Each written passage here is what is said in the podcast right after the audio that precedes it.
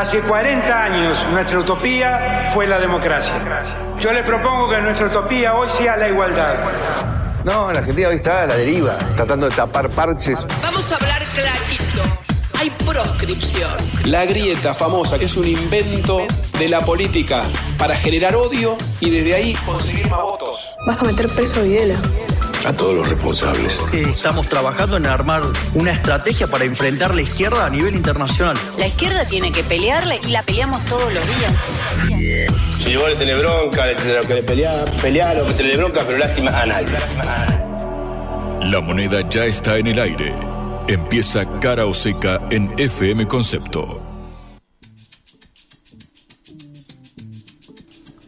Buenas tardes en este día anterior al último día de la semana laborable, así que eh, veo a Juan con una sonrisa. Los saludo desde Caroseca. Soy Patricia Lee. Y recuerden que esta es una producción de la Agencia Internacional de Noticias Sputnik. Hola Juan, ¿cómo estás? Muy buenas tardes, Patri. Vos bien lo dijiste así, interpretaste mis gestos faciales. pero al menos el vaso medio lleno es que hoy es 31 de agosto. Tachamos un mes más del eh, calendario. Un intenso mes, lo venimos eh, comentando. Las paso, Patri, fueron hace dos semanas. Sí, dos semanas. Casi, casi tres semanas es decir, todo lo que pasó en apenas algo menos de, 20 días. Pero bueno, Caro sé que está aquí para relatarlo, no solo mirarlo. Bien, hablaremos entonces de eso un poquito, porque terminó el conteo definitivo de votos de las elecciones paso con algunas pequeñas sorpresas. No es que cambie ningún resultado ni nada, pero bueno, tiene sus sorpresitas y entonces es bueno analizar cómo están las tres fuerzas políticas y cómo continúan sus campañas. Hablando de campañas y de la disputa entre las fuerzas, vamos a abstraernos un poco de esta coyuntura tan eh, álgida en la carrera electoral y ver lo que está pasando en el big picture, como dicen en eh, los angloparlantes, porque claro, hay una, hay una cuestión vinculada a las redes sociales y cómo inciden estas en el diálogo eh, democrático. Hay un especialista, un periodista, que escribió un libro muy interesante sobre este tema que quizás ayude a entender fenómenos como los que estamos viendo, esta sorpresa que absolutamente nadie vio eh, venir con el triunfo categórico de eh, en las primarias. Habrá que ver, obviamente, si se repite esto en la primera vuelta, pero vamos a detenernos a pensar qué sucede con la democracia, con el diálogo democrático, cuando de por medio están las redes sociales. Y ah, saltaremos las fronteras nuevamente, esta vez el Atlántico, para ver qué pasa en Europa, donde ya empieza el año laboral mañana y la economía mm, mm, parece que todavía no, no arranca.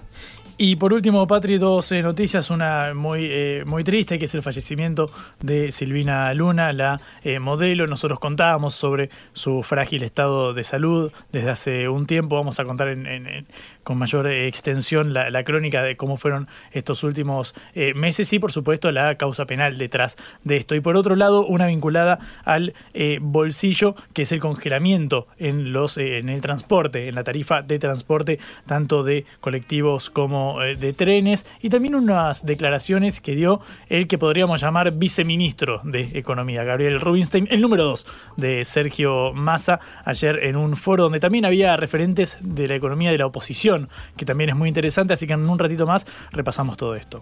Empezamos nuestro programa. Cara o seca de Sputnik en concepto FM 95.5.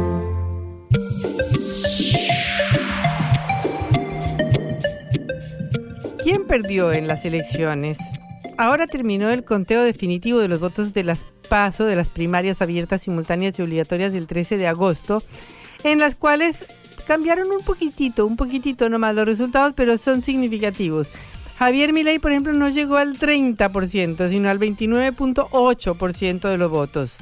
Eh, y en el escrutinio provisorio tenía 30.04, o sea, bajó 0.6, nada, pero quiere decir que no llegó al 30. Y después, Juntos por el Cambio, la coalición opositora por excelencia eh, que representa a la fuerza de, Mauricio Macri, el expresidente, Patricia Bullrich, Horacio Rodríguez Larreta, y que gobernó durante cuatro años la Argentina, de 2015 a 2019, bajó de 28 a 20, del 28.27 a 28 redonditos y Unión por la Patria, que es eh, la coalición oficialista, pasó de 27.27 a 27.28, ganó un puntito. Pero, ¿qué es lo que quiero destacar con este comentario?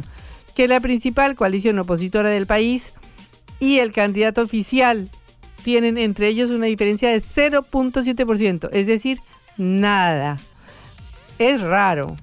Un gobierno que ha tenido todas las plagas de Egipto encima. Tuvo la pandemia, tuvo el conflicto con Europa y el aumento en Europa y el aumento de los precios de todos los combustibles el año pasado por las sanciones contra Rusia. El aumento del costo de la energía y ahora una energía, una, una sequía que le quitó 20 mil millones de dólares, que tiene una inflación que ya iba por el 120% anual, ya no recuerdo la cifra exacta, 40% de pobreza e informalidad. Y con todo eso en contra, con todo eso en contra, la principal oposición, la que se viene preparando para gobernar, prácticamente le empató. O sea, ¿quién está más derrotado? ¿El gobierno o Juntos por el Cambio? Habría que preguntárselo, o son los dos, de cualquier manera. Pero aquí hay un empate que no corresponde con la realidad de lo que ha sido el gobierno y de lo que ha tenido que sufrir este gobierno y de las calamidades que ha habido durante este gobierno y de la inflación que ha habido durante este gobierno y de lo que ha caído el salario real durante este gobierno. Y a pesar de todo eso, la principal fuerza opositora del país le empata prácticamente. Eh, obviamente todo esto se lo llevó Javier Milei, que ya hemos analizado suficientemente, o, o todo, quizás falta mucho por analizar, pero bueno, el fenómeno Milley se terminó llevando esto. Pero a lo que yo voy es que aquí hay dos derrotados, que son el gobierno y Juntos por el Cambio. Precisamente eh, en relación con cómo sigue la campaña, Patricia Bullrich hoy presentó a su futuro candidato de ministro de Economía, que es Carlos Melconian porque le han criticado mucho no tener una, eh, eh, una impronta económica suficientemente buena, una preparación económica que le permita a ella contestar las preguntas eh, y responder a los interrogantes que le hacen todo el tiempo. De manera que ha puesto a Carlos Melconian. Pero habrá que ver si esto le suma o le quita, porque realmente si uno tiene que tener a otra persona para que le haga la campaña, está demostrando una debilidad en primer lugar. Pero en segundo lugar, como ya hemos dicho acá, el problema es que Patricia Bullrich tiene como grandes consignas el orden, que es una palabra mm, con la cual creo que es muy difícil sacar votos, y tiene como principal argumento de campaña que ella tendrá 10 gobernadores y más de 100 diputados. Es decir, ella se diferencia de Javier Milei no por las consignas eh, económicas, aunque obviamente que en la dolarización no están, tienen propuestas distintas, sino que ella se quiere diferenciar y ganar espacio frente a Milei hablando de que ella puede garantizar la gobernabilidad del país y el orden. Y para eso está empeñada en mostrar equipo.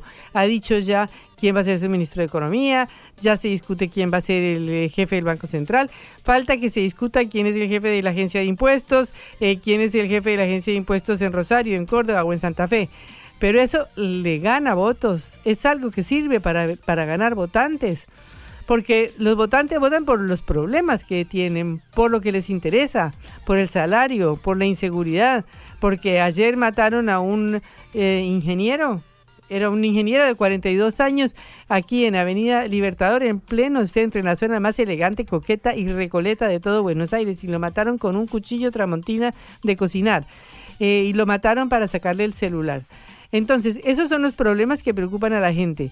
Pero una consigna de las ciencias políticas, de los expertos, como es gobernabilidad, una palabra larga, difícil de explicar, difícil de decir, difícil de entender, ¿a quién moviliza? Eso no es algo para que se ganen votos, es algo que puede servir como argumento, pero no es una campaña electoral.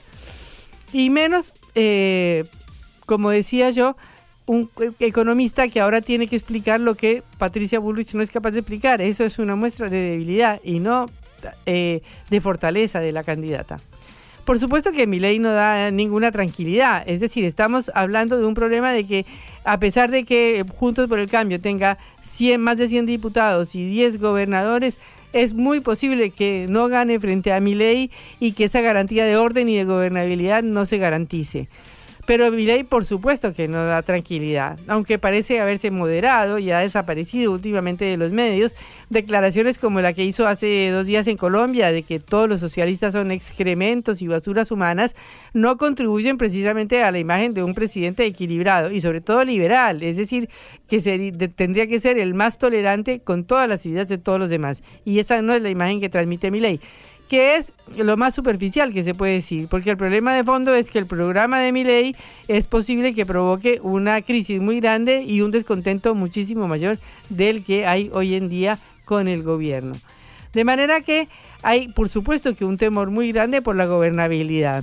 Eh, en primer lugar, por si gana mi ley. En segundo lugar, porque esto que Patricia eh, está proponiendo no sirve de nada si no gana las elecciones, si no gana las elecciones hablando del aparato que tiene, sino proponiéndole a la gente cosas que la gente vote. Y por supuesto, menos que menos eh, puede hablar el gobierno actual o el candidato actual, Sergio Massa, de gobernabilidad, porque hay 14 o 16 eh, provincias, no recuerdo el número exacto, que se negaron a aplicar el bono de 60 mil pesos o pagar el bono de 60 mil pesos que definió el gobierno este fin de semana y las, las empresas privadas ya protestaron enormemente por la medida, como decíamos ayer, de manera que el gobierno ya dijo que no va a imponer sanciones a los que no lo apliquen. O sea, una medida que fue presentada como una gran medida política para paliar la situación económica en la que vivimos y después las 14 o 16 provincias dijeron que no la van a aplicar y que no lo van a pagar y lo mismo dijeron una serie de gremios privados que vamos a ver si lo pagan o no lo pagan porque el gobierno ya dijo que no va a hacer ninguna sanción a los que no lo apliquen. De manera que eh, obviamente estamos en un problema de desgobernabilidad, pero desde ya estamos en ese problema. No es que va a ser en el próximo gobierno, sino que ya lo es. Y lo notorio de todo esto es que para hablar más de la desgobernabilidad del gobierno, en muchas de las provincias donde el gobierno gobierna o donde son gobernadores aliados o peronistas, eh, fueron las provincias donde más votos sacó eh, Javier Milei, como por ejemplo Salta, donde el gobernador es íntimo amigo de Sergio Massa, y Javier Milei sacó el 49% de los votos. Precisamente todos los gobernadores adelantaron las elecciones, o 16 provincias adelantaron las elecciones, para evitar pegarse a la imagen de este gobierno en crisis. Pero lo más grave es que ya incluso hay jefes importantísimos de las provincias, por ejemplo Juan Mansur de Tucumán, que ha dicho que no va a ayudar en la campaña. Es decir, que se están despegando de la campaña electoral del candidato presidencial del oficialismo. Lo mismo que la presidenta Cristina Fernández de Kirchner, que ya hace Mm, bastante tiempo, muchísimo antes de las elecciones de agosto 13, no da ninguna declaración pública ni ninguna señal de apoyo al candidato oficial. De manera que todo esto son datos de una desgobernabilidad, si se quiere decir que ya existe, y no está claro quién puede volver a imponerla. Si este candidato, Sergio Massa, a quien ya no le obedecen ni los gobernadores, ni los intendentes, ni las empresas privadas, Sí, Patricia Bullrich diciendo que va a tener el aparato para gobernar, pero no se sabe si va a gobernar o si Javier Milei con toda la imprevisión y con todo lo eh, eh, que no se puede decir o predecir del candidato.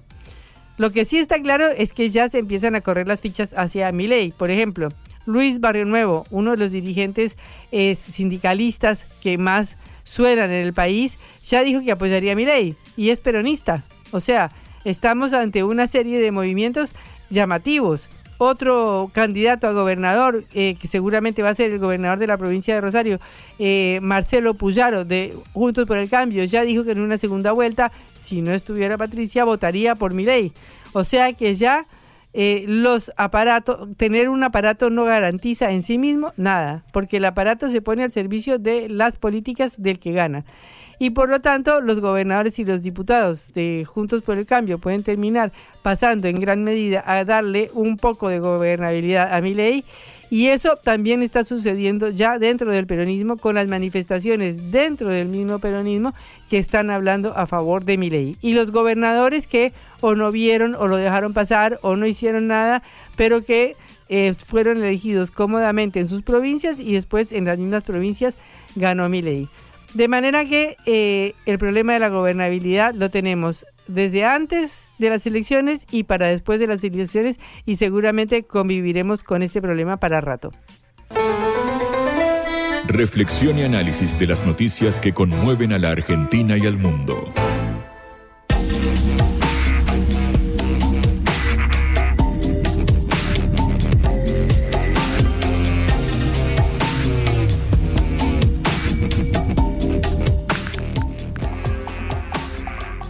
Bueno, en esta campaña electoral, como ha sucedido en otras campañas electorales de otros países del mundo, eh, hay un papel muy importante de las redes sociales, eh, de los influencers, de los blogs y de algo que se llama meme, que son los que vemos y tenemos en todos nuestros teléfonos celulares todo el tiempo. Pero bueno, meme es una palabra que no entendemos muy bien qué quiere decir, ni sabemos de dónde salió y es muy interesante tratar de profundizar en este fenómeno de qué significan los memes, de qué papel juega en las redes sociales, de qué papel juegan las redes sociales en las campañas. Y para eso tenemos a Juan Roco, un especialista que ha publicado un libro que se llama La democracia en peligro.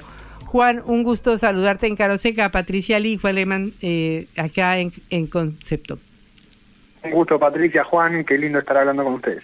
Bueno, eh, vos haces un libro muy eh, desafiante que dice si la democracia está en peligro y pones una foto de Milley otra foto de Trump, algunas otras tres fotos que no sé bien a quién representan, pero empiezas hablando de los memes. Y la primera pregunta de tu libro es ¿qué es un meme? Entonces yo te la traslado. Sí, básicamente el, libro llama La democracia en peligro, es una pregunta, es, una pregunta abierta y tiene que ver un poco con el rol que fueron jugando justamente los memes en las diferentes campañas de diferentes candidatos más asociados a los movimientos de derecha. Y la pregunta es muy buena porque siempre asociamos eh, meme a un chiste, a una broma, a algo viral, y el meme es un concepto, termina siendo un concepto mucho más complejo, tiene que ver con básicamente la definición que más me gusta a mí, es que son ítems o colecciones de ítems digitales que comparten forma, contenido y postura y que son creados en conciencia los unos de los otros y son distribuidos a través de Internet. Entonces con esa definición ya vamos teniendo como un espectro mucho más amplio en cómo considerar los memes, en cómo considerar la cultura de Internet y que no son solamente chistes y imágenes virales, sino que son redes, si se quiere, más profundas de sentido que se van creando eh, con conciencia las unas de las otras.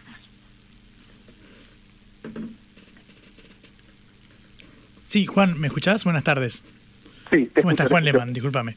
Eh, quería preguntarte porque una de las nociones que más están circulando en las redes eh, sociales, o a partir de las redes sociales, es que eh, Internet pasa a ser una especie de democratización del discurso, donde, por ejemplo, a diferencia de los medios tradicionales, pienso en, la televisión de hace 30, 40, 50 años, donde había claramente un productor de contenido y un consumidor, ahora pareciera ser que, bueno, todos tenemos la posibilidad de interactuar en espacio público y, de hecho, es bastante frecuente que tweets o videos de las redes lleguen a la televisión incluso después de haber circulado en estas plataformas. ¿Coincidís con que esto eh, colabora con la democratización del discurso público o en sentido contrario?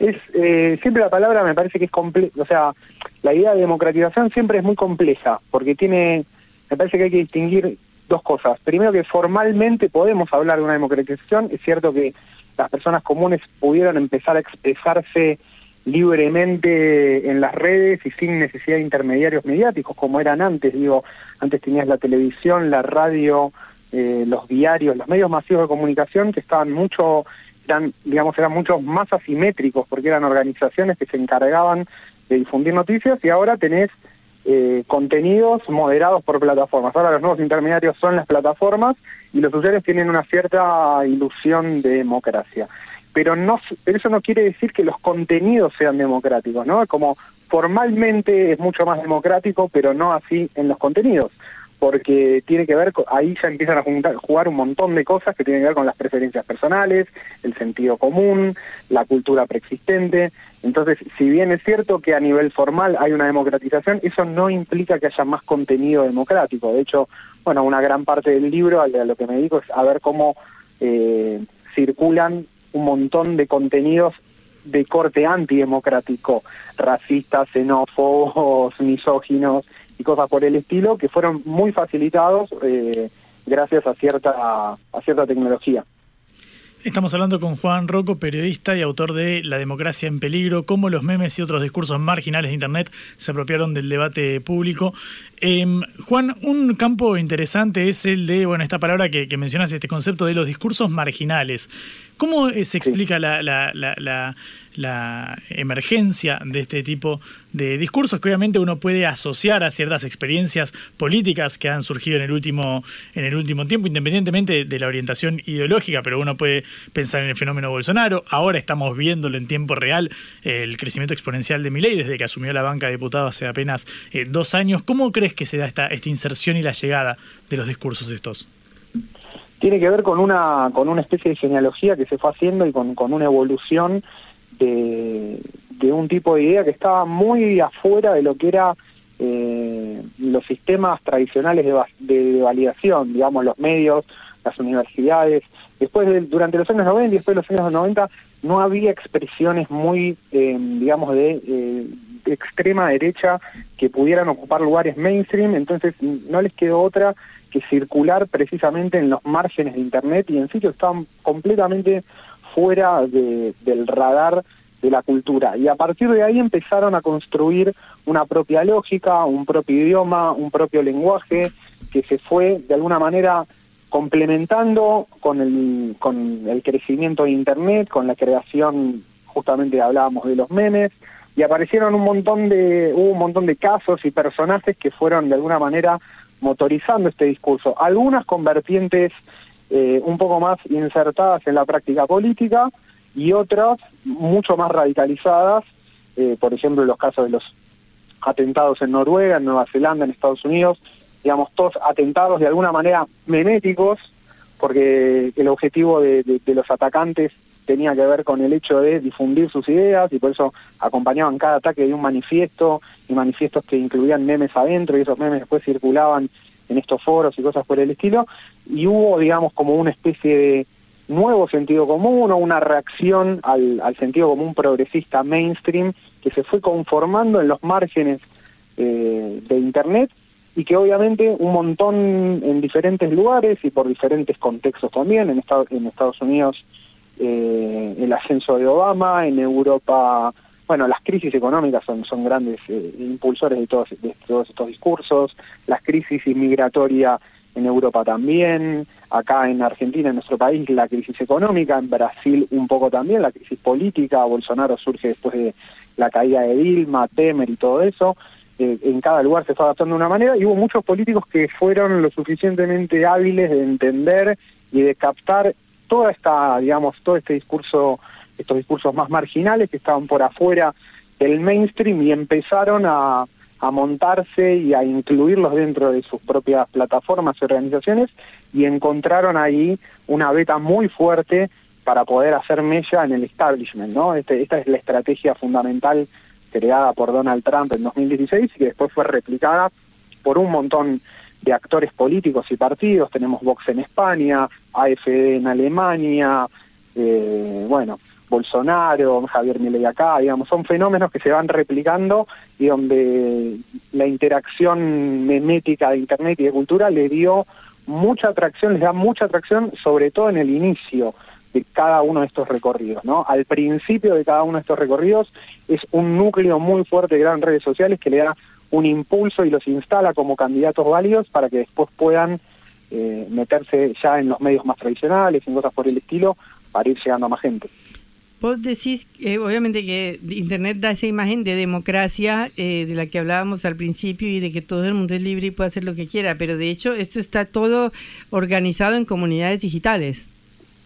Exactamente, exactamente. Y también hay que tener en cuenta que todas las plataformas, por ejemplo, tienen sus propias reglas de moderación. Entonces, eh, hay contenidos que no van, a, no van a ser permitidos de circular en ciertas plataformas y en otras sí. Los algoritmos eh, juegan su partido también porque son cómo jerarquizan el contenido a partir de lo que esa plataforma quiere que sea consumido más.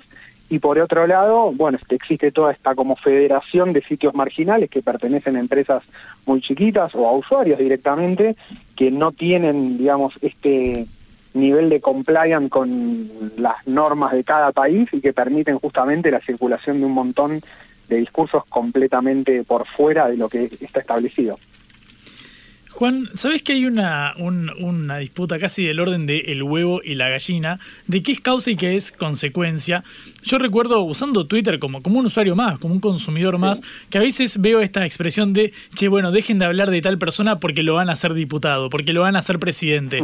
La pregunta es, que quiero que entendés a qué me refiero, eh, la pregunta es, ¿Hasta qué punto tienen esta incidencia las redes sociales o si quizás se está volcando ahí algo que está circulando por otro lado? Porque no creo que porque eh, 200, eh, 1000, 20 mil personas tuiteen sobre una, sobre, un, sobre una figura pública, esta va a llegar a, la, a, la política. ¿Hasta qué punto las redes sociales generan este escenario o el tablero político y hasta qué punto son consecuencia de algo que ya está circulando por otra vía? No, la pregunta es buenísima porque un poco es el, es el núcleo de toda la discusión y yo creo que lo que hay para mí, la clave para entender esto es, una palabra que se llaman, eh, en inglés es eh, positive feedback loops y en castellano es eh, rizos de retroalimentación. Hay una retroalimentación constante, digamos, ¿no? para mí lo que tiene que ver es claramente hay una, hay, hay una capitalización de, de la publicidad y de, de, lo que genera la interacción, digamos, no son monstruos generados por, o no son personajes generados netamente en la interacción social, pero cuando la interacción hace su juego, esto beneficia claramente a estos candidatos que empiezan a ver que cuando su discurso prende o estas figuras se instalan, primero lo que, lo que decía antes, ¿no? Como tiene que haber un núcleo muy duro, un núcleo chico, no importa, pero muy intenso, que sea los primeros que adopten a una figura pública, a un candidato, como un, un artefacto a ser memificable, ¿no? Y una vez que esa rueda empieza a girar y empiezan, ya deja de ser un pequeño núcleo duro y empieza a crecer, con cada intervención eso empieza a generar atención, la atención hace que el candidato participe en otros lugares, empiece a escalar de alguna manera, en lo, puede empezar esto siendo, no sé, digo, en radios alternativas, puede, como pasaba con Miley, al Miley al principio lo llamaban de radios que no eran radios importantes, sino que eran radios medio comunitarias, o algún canal de YouTube que no tenía mucha mucha atracción, pero a medida que ese mensaje empieza a hacer mella, empieza a llamar la atención cada vez de gente más grande, entonces ya lo llaman a canales de televisión, a programas de radio, y ese contenido de nuevo retroalimenta el ciclo, ¿no? Vuelve otra vez a las redes sociales donde empieza a captar más público. Y como hay más público, bueno, lo siguen invitando, lo siguen llamando, entonces ahí se empieza a generar esa como bola de nieve, de alguna manera, o ese ciclo de retroalimentación en la cual cada participación del candidato alimenta las redes y cada crecimiento en las redes empuja una nueva participación del candidato, ¿no? Cuando, cuando esa dinámica no se puede frenar, bueno, tenés un fenómeno que va a tender al alza sistemática a lo largo del tiempo. Eh, para terminar, eh, Juan, eh, está asociado todo lo que estás diciendo a violencia, porque uno ve también muchos memes, memes que es lo que nosotros llamamos memes chistosos, graciosos para el cumpleaños, para una ocasión, pero toda esta red que vos estás eh, describiendo está en general ligada a cuestiones de eh, difíciles para la política como eh, agresiones o ataques a otros candidatos o utilizarlas políticamente en una campaña electoral y en general con contenidos violentos, ¿no? Totalmente, hay una estrategia ahí que básicamente tiene que ver con, con la propia, con la dinámica que se fue gestando justamente en estas comunidades donde la actividad principal tiene que ver con el, con el troleo, como se suele llamar, que tiene que ver con esto, con recurrir justamente a buscar reacciones emocionales, a atacar con datos personales, a intentar que, quien sea atacado eh, entre en una postura de víctima. Y, y esta, digamos, esto forma parte de esta cultura y es lo que justamente hace también eh, que los otros candidatos se sientan, bueno, se sientan atacados o disminuidos, o decir, no me quiero meter ahí porque me tengo que bancar, no sé, 200, 300, 400 cuentas atacándome al mismo tiempo. Entonces hay toda una dinámica que está, como decís vos, enraizada en, en esta práctica del troleo, en esta práctica de la incomodidad, de la violencia, de cierta crueldad también, que va también es bastante disruptiva en, lo que tiene que ver con la participación política, porque no necesariamente es en este caso el candidato o quien lo o, quien sea la figura pública, sino que tiene que ver algo con mucho más de como de su base militante digital, por decirlo de alguna manera, Eh, entonces siempre se puede hacer esta distinción, como no, yo no soy, son son mis mis adeptos, viste, que no los sobre los cuales no tengo control. Pero siempre es en un sentido y de una forma bastante bastante clara. Juan, muchísimas gracias por estos minutos en Cara o Seca. Hasta luego. Por favor, un gustazo. Hasta luego. Era Juan Ruoco, eh, periodista, autor de La democracia en peligro, cómo los memes y otros discursos marginales de Internet se apropiaron del debate público. En la vida hay que elegir. Cara o seca.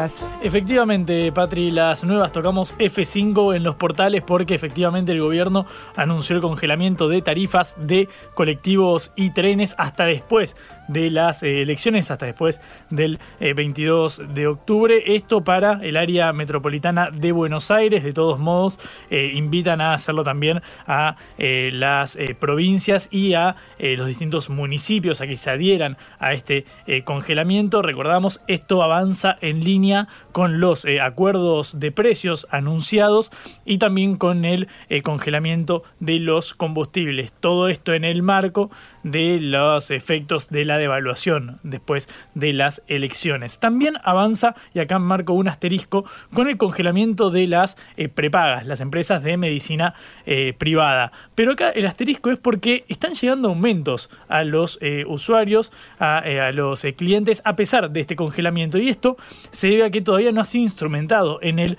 boletín eh, oficial. Entonces, para las cuotas de ahora de septiembre, que recordamos empieza mañana, es decir, regía hasta mañana viernes el monto actual, hay subas de cerca de un 7% en las empresas de medicina privada. Recordamos, ya pasaron cuatro días del anuncio de Sergio Massa, que ya eh, comentamos eh, extendidamente. Bueno, en las distintas empresas de medicina eh, privada ya están llegando estos incrementos. Hay que ver cómo se instrumenta la medida para intentar que no impacten en eh, el bolsillo ahora en, en, septiembre, que es lo que estamos empezando ahora. Uno asumiría que si la medida se anunció el domingo es porque ya está efectivizada.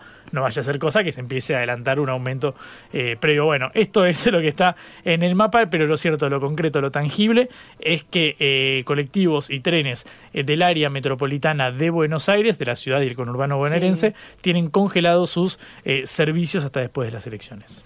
Y lo que pasa con las eh, prepagas o con las obras eh, sociales es que eh, por supuesto que nadie quiere que lo aumenten, pero al mismo tiempo están empezando a faltar todo tipo de elementos, medicinas y instrumental y cosas que se necesitan para la salud. Claro, se habla de estos elementos eh, importados. Bueno, hemos visto en los, en los medios eh, de, comunicación que se ha hablado extendidamente desde ese punto de vista, porque es cierto, ah, están solicitando que vaya en línea con la eh, inflación. Recordamos, lo hablamos con consultores económicos la semana pasada sobre todo, ya se está estimando que la inflación septiembre. Ahora te voy a hacer un comentario más tarde sobre esto de una consultora privada que me acaba de llegar el informe, que es de dos cifras, la, ah. inflación estimada que arroje agosto.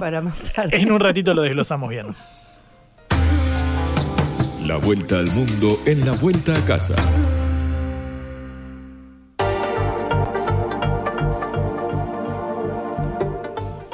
El continente europeo parece que no tiene muy buenas noticias económicas. La inflación sigue siendo, pero alta para los precios europeos. Obviamente que en Argentina no nos sorprendemos de nada, pero eh, los precios subieron 5.3 en agosto comparados con un año antes. Y eh, los funcionarios de la Bruselas y de la Unión Europea están muy preocupados porque creen que el crecimiento está muy, muy cuestionado y muy en peligro ha caído, eh, han caído los índices de, compra, los índices que miden la compra y el consumo, eh, y que sugieren que el bloque se enfrenta a la recesión. Aparentemente ha logrado escapar de esto por algunos puntitos de crecimiento, pero de cualquier manera se espera que ahora que ya empieza septiembre se reúna el Banco Central Europeo defina su política, defina si va a subir las tasas de interés o no, lo cual mandaría más frío y más hielo a la economía, eh, pero tiene que ver con los problemas que hay de conjunto en la zona, porque no solamente es la inflación, que aunque a los argentinos nos parezca pequeña, se mantiene y es un duro peso para los hogares, sino que también es la caída del consumo, como estábamos diciendo, y lo que empieza a suceder en distintas ramas de la economía, como la construcción eh, y otras, en donde están bajando eh, bastante los efectos del crecimiento. De manera que estamos eh, ahora en línea con un experto para que nos explique qué está pasando con la economía europea. Adrián Celaya, consultor político y presidente de ECAI Group. Adrián, un gusto saludarte. Patricia Lee y Juan Lehmann desde Buenos Aires. Hola Patricia, encantado de estar con vosotros. Bueno, queríamos un pronóstico o que nos hagas un diagnóstico más bien de lo que está pasando en la Unión Europea y de la situación económica que se vive y que viven los ciudadanos. Sí, bueno, vamos a ver.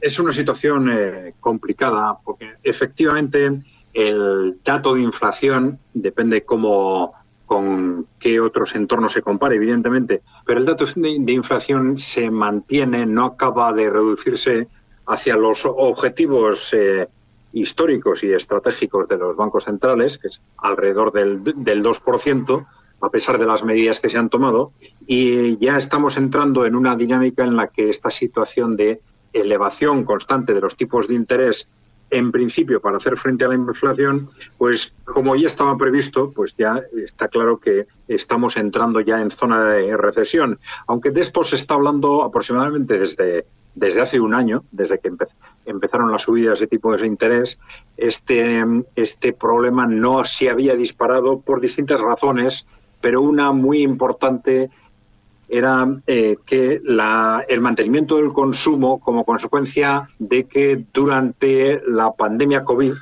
los europeos, los ciudadanos europeos, eh, gastaron, bajaron precisamente su nivel de consumo y entonces el nivel de, de, ahorros en depósitos era muy alto, nivel de ahorros en depósitos acumulados. Entonces eh, los europeos han estado haciendo uso de esos depósitos acumulados y esto ha retrasado la reducción del consumo que ahora ya parece que se está produciendo y efectivamente esto es ya la antesala de esa recesión que todo el mundo da por segura antes, eh, antes o después. Eh, para entender lo que está sucediendo hay que explicar un poco el, el contexto que va, que va mucho más allá. ¿no? El problema es, claro, la, que las, estas subidas de tipos de interés que se han producido en la, en la eurozona son relativamente modestas si las comparamos con otros entornos. Es decir, en la propia Europa, en el anterior periodo inflacionario de los años 80, rápidamente se subieron los tipos de interés hasta un 20% con el fin de controlar y hacer frente a la, a la inflación. Algo similar sucedió hace un, un, año aproximadamente en Rusia, cuando a partir del estallido bélico en, en Ucrania se subieron los tipos también hasta el 21% y luego se bajaron una vez que la inflación estaba controlada, se bajaron rápidamente. Pero claro, en eh, Europa hemos empezado partiendo de tipos extraordinariamente eh, beneficiosos, extraordinariamente favorables, digamos, para la expansión monetaria de tipos cero o incluso de tipos negativos, eh, se empezaron a subir los tipos y ya los expertos y los líderes políticos empezaron a alarmar ante qué es lo que iba a suceder con estas subidas de tipos aparentemente tan llamativas. ¿Por qué estas diferencias en posicionamiento? Pues lo que está detrás es el endeudamiento. Europa es en este momento una eh, estructura tiene una estructura económica tremendamente endeudada, como el conjunto de Occidente, ¿no? pero con cifras de deuda alrededor de un, entre pública y privada, de alrededor de un 300% sobre PIB. Y en estas circunstancias, cualquier subida de los tipos de interés amenaza con hacer estallar los gobiernos, hacer estallar las empresas y muchas economías familiares. Y de ahí que las mínimas subidas de tipos de interés ya planteen un altísimo riesgo para nuestras economías. Con lo cual estamos en una especie de callejón sin salida en el cual, eh, por un lado, es necesario subir los tipos de interés para evitar eh, la continuidad de la inflación, pero por otro lado esas subidas de tipos de interés amenazan la vitalidad de la economía precisamente por este altísimo nivel de, deuda. Eh, el problema es que las distintas posturas que se están produciendo en este sentido a favor o en contra de subir los tipos de interés, de mantener estas subidas, no tienen en cuenta cuál es precisamente el problema de fondo, y que es que sin abordar la reestructuración de la deuda, medidas que conduzcan a medio plazo a la reducción estructural de la deuda en Europa, eh, cualquier otra medida que se tome es negativa. Eh, las, los tipos de interés altos, porque van a hacer estallar la economía, como lo están haciendo a, a corto plazo, y eh, los tipos de interés bajos por lo que porque son los que permiten salir a corto plazo del problema pero alimentar los problemas de fondo de endeudamiento en este sentido, ¿cómo incide el aumento del costo de energía producido por todas las sanciones que se impusieron a Rusia? Bueno,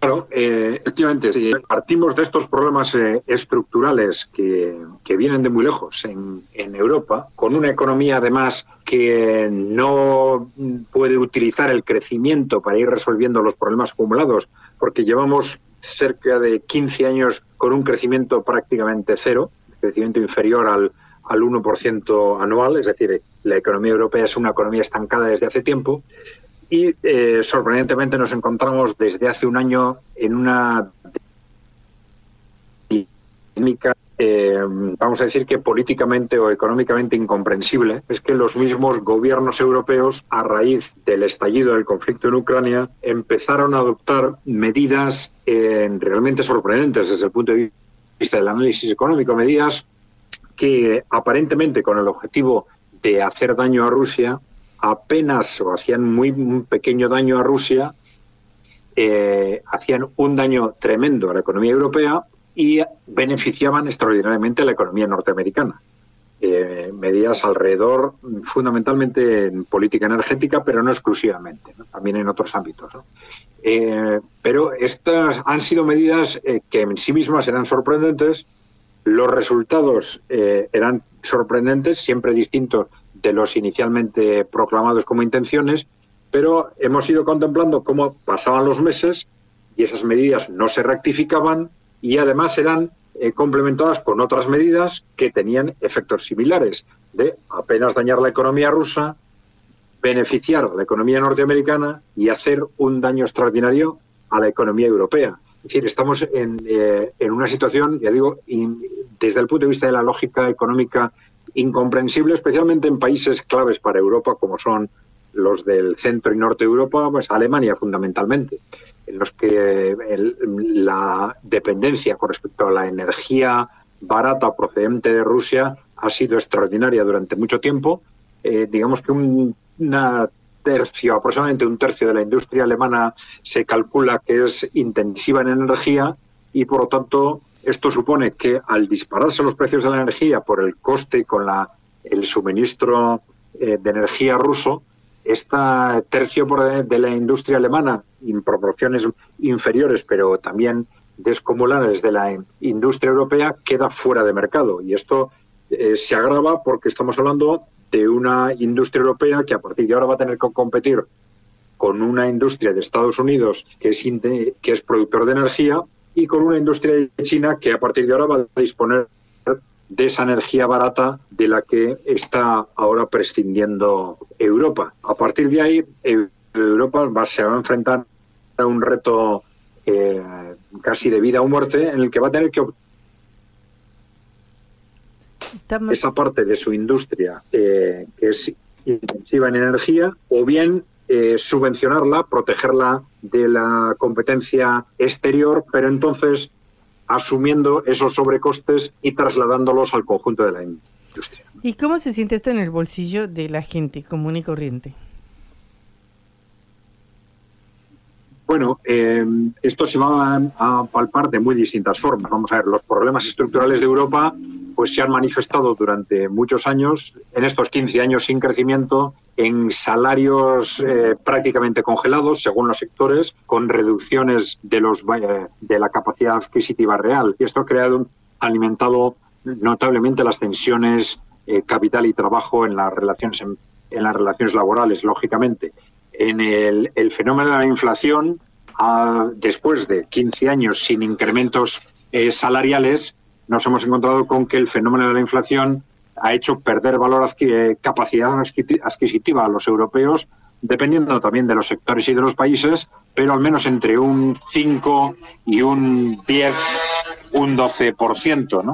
Esto es, eh, claro, son cifras impresionantes eh, que también tienen un, un- a corto plazo una expresión o una significación distinta porque han repercutido fundamentalmente en, ámbitos como alimentos y energía, que no son, son los que afectan a las clases trabajadoras fundamentalmente. Pero eh, evidentemente la pérdida de nivel de vida, la pérdida de capacidad adquisitiva está siendo tremendamente fuerte. Ahora eh, ha habido una pasividad llamativa hasta ahora de los sindicatos para hacer frente a esta pérdida de valor adquisitivo y vamos a ver cómo se manifiesta esto a partir de, a partir de este momento. Pero esto va a ser muy difícil de, recuperar teniendo en cuenta precisamente esta que la industria, la, eh, la economía eh, europea está eh, se ha beneficiado, esto es cierto, hay que decirlo, a pesar de que no ha habido crecimiento, pero muchas empresas que durante el año, los dos últimos años han obtenido beneficios gracias precisamente a esta pérdida de valor de las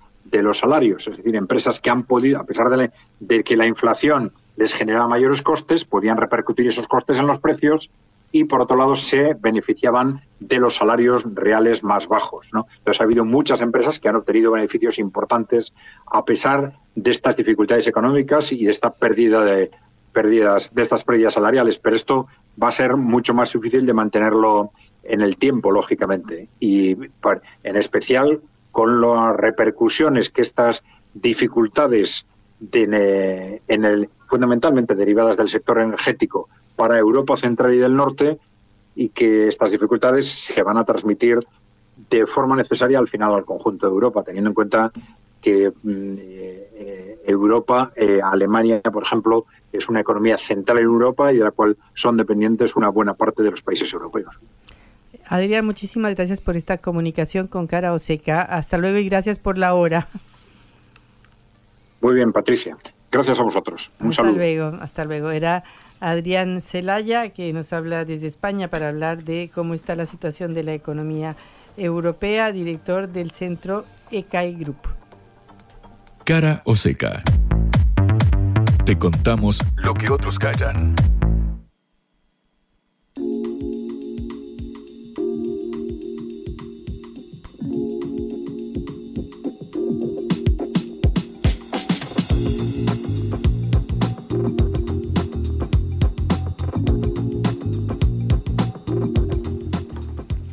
Tenemos hoy una noticia triste con la muerte de Silvina Luna, esta actriz, modelo. Efectivamente, eh, Patri, la, la, modelo de 43 años, muy joven, eh, estuvo internada casi 80 días en el hospital eh, italiano. Sabemos de sus problemas eh, de salud que comenzaron hace 12 años, en 2011, cuando eh, se sometió a una, a una cirugía estética en manos del doctor Aníbal Lotoki, este mediático cirujano, cuyo nombre hemos escuchado hablar reiteradas veces, fue condenado a cuatro años de prisión porque le inyectó un, una sustancia polimetilmetacrilato perdón, eh, en los glúteos, lo que le eh, desencadenó una serie de complicaciones que fueron apareciendo a lo largo de estos eh, 12 años. Por ejemplo, eh, Silvina Luna padecía hipercalcemia e insuficiencia renal, que estas condiciones le obligaban a recibir tratamientos de diálisis. Eh, Patri, durante cuatro horas, tres veces por semana. Tres veces por semana teniendo 43 años. Era realmente eh, muy, angustiante la, la, crónica y el minuto a minuto de estos últimos eh, días. De hecho, ella estaba en listas de espera de, del Incucay para recibir un trasplante. Estaba esperando un trasplante de riñón a raíz de estos problemas. Eh, esta sustancia que le inyectó Lotoki es un plástico que al principio se utilizaba como un reemplazo del vidrio por su resistencia. Imagínate de lo que estamos hablando.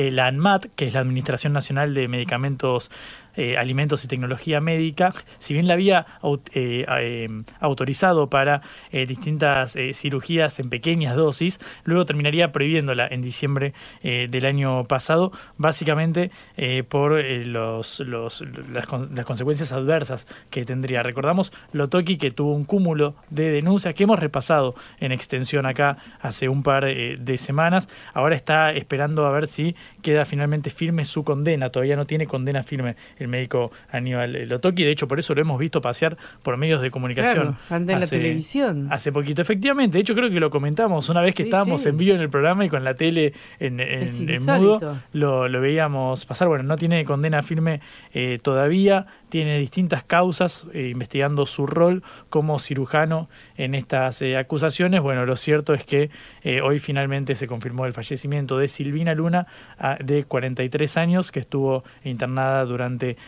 dos meses y, medio, casi tres meses, en el hospital italiano, producto de estas, estas distintas complicaciones que aparecieron hace 12 años, cuando ella tenía 31. Realmente muy, muy fuerte y muy, muy trágica noticia reflexión y análisis de las noticias que conmueven a la Argentina y al mundo.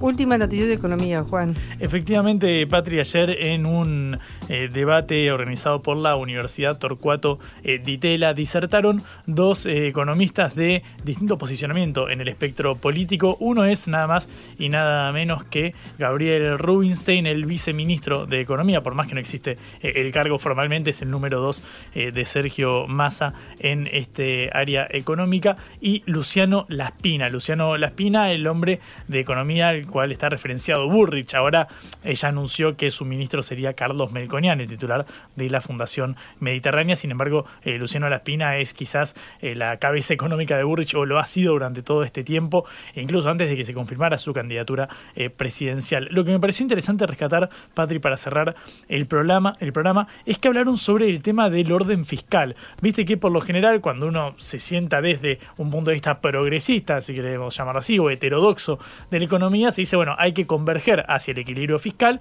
pero sin desatar un drástico ajuste sobre los sectores populares y demás. Un discurso eh, hartamente conocido en el peronismo. Bueno, me llamó la atención lo que dijo Gabriel Rubinstein, que no solamente habló de eh, achicar el déficit fiscal, directamente mencionó la palabra superávit para el año que viene. La pregunta de cómo se llegaría a eso con estos eh, indicadores sociales queda para otro momento, pero escuchar lo que decía el número 2 de Economía de la Nación. Estamos trabajando en realidad intensamente en estos momentos. Empezamos a trabajar para tratar de proponer un presupuesto con superávit fiscal bastante fuerte, ya para el año que viene. No les puedo dar más detalles en estos momentos, pero es un tema que, que vamos a estar trabajando en profundidad y un poco con algunas cosas un tanto más disruptivas, pero con la idea de ir más rápido a la, al superávit fiscal, que personalmente entiendo que tiene que ir hacia un superávit robusto, ir a ese tipo de superávit fuertes que creo que esa es la base eh, necesaria, no suficiente para cualquier eh, política de estabilización y de mantener una macro ordenada.